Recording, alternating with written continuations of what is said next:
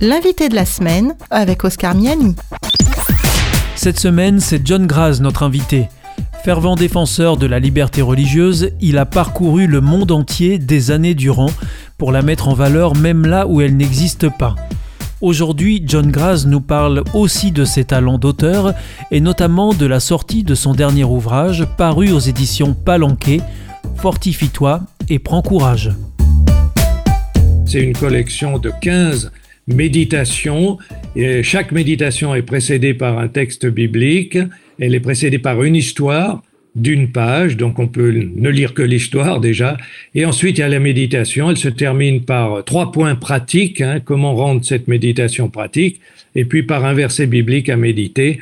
Et c'est, disons, des, des thèmes que j'ai éprouvés en, en, public et qui ont reçu un certain écho.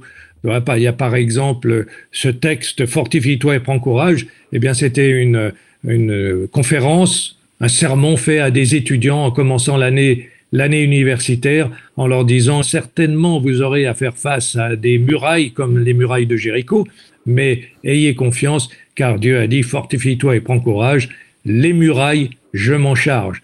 Et ensuite, il y a des thèmes comme le temps, euh, le temps, euh, le temps de Dieu. Voilà, dans la vie de chacun, il y a un moment où Dieu intervient, et on, le voit en lisant par exemple les biographies.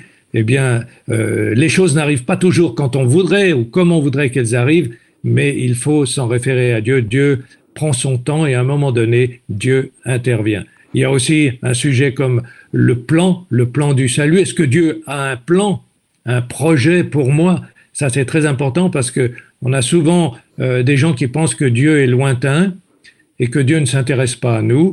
Et la Bible dit tout le contraire. La Bible dit que Dieu a un projet pour chacun d'entre nous et que la condition d'être dans ce projet, qui est le plus beau de tous les projets, c'est, c'est d'être fidèle, c'est d'obéir à Dieu. Alors je prends le plan de Dieu, qui est comme une autoroute, mais il y a toujours des portes de sortie, c'est-à-dire qu'à chaque instant, on peut sortir du plan de Dieu et on peut revenir dans le plan de Dieu. À qui s'adresse euh, ce, ce, livre Vous visez quel public euh, à travers cet ouvrage? Alors sur la couverture, il y a un très beau jeune, hein, un jeune de 20 ans, 18-20 ans, oui. qui regarde le ciel. Oui. Mais en fait, euh, je crois que ça s'adresse un peu comme le livre Réussir sa vie.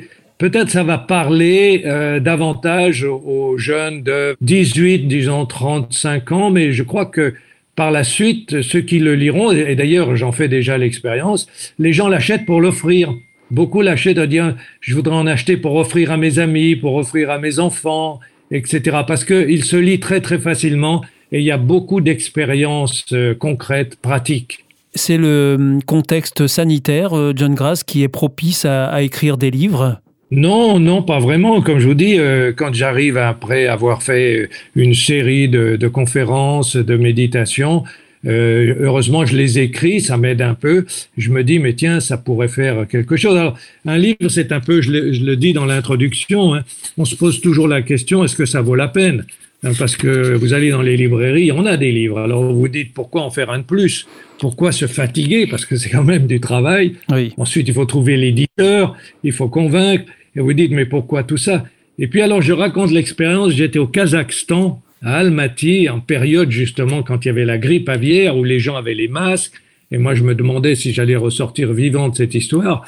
Et après avoir parlé dans une église, il y a une petite dame qui est arrivée, une dame d'un certain âge, avec un, foulard, et puis, euh, elle est arrivée avec la version, la traduction russe de mon livre Réussir. Ce livre, j'ai vu, il était presque tout jaune tellement il avait été lu et relu.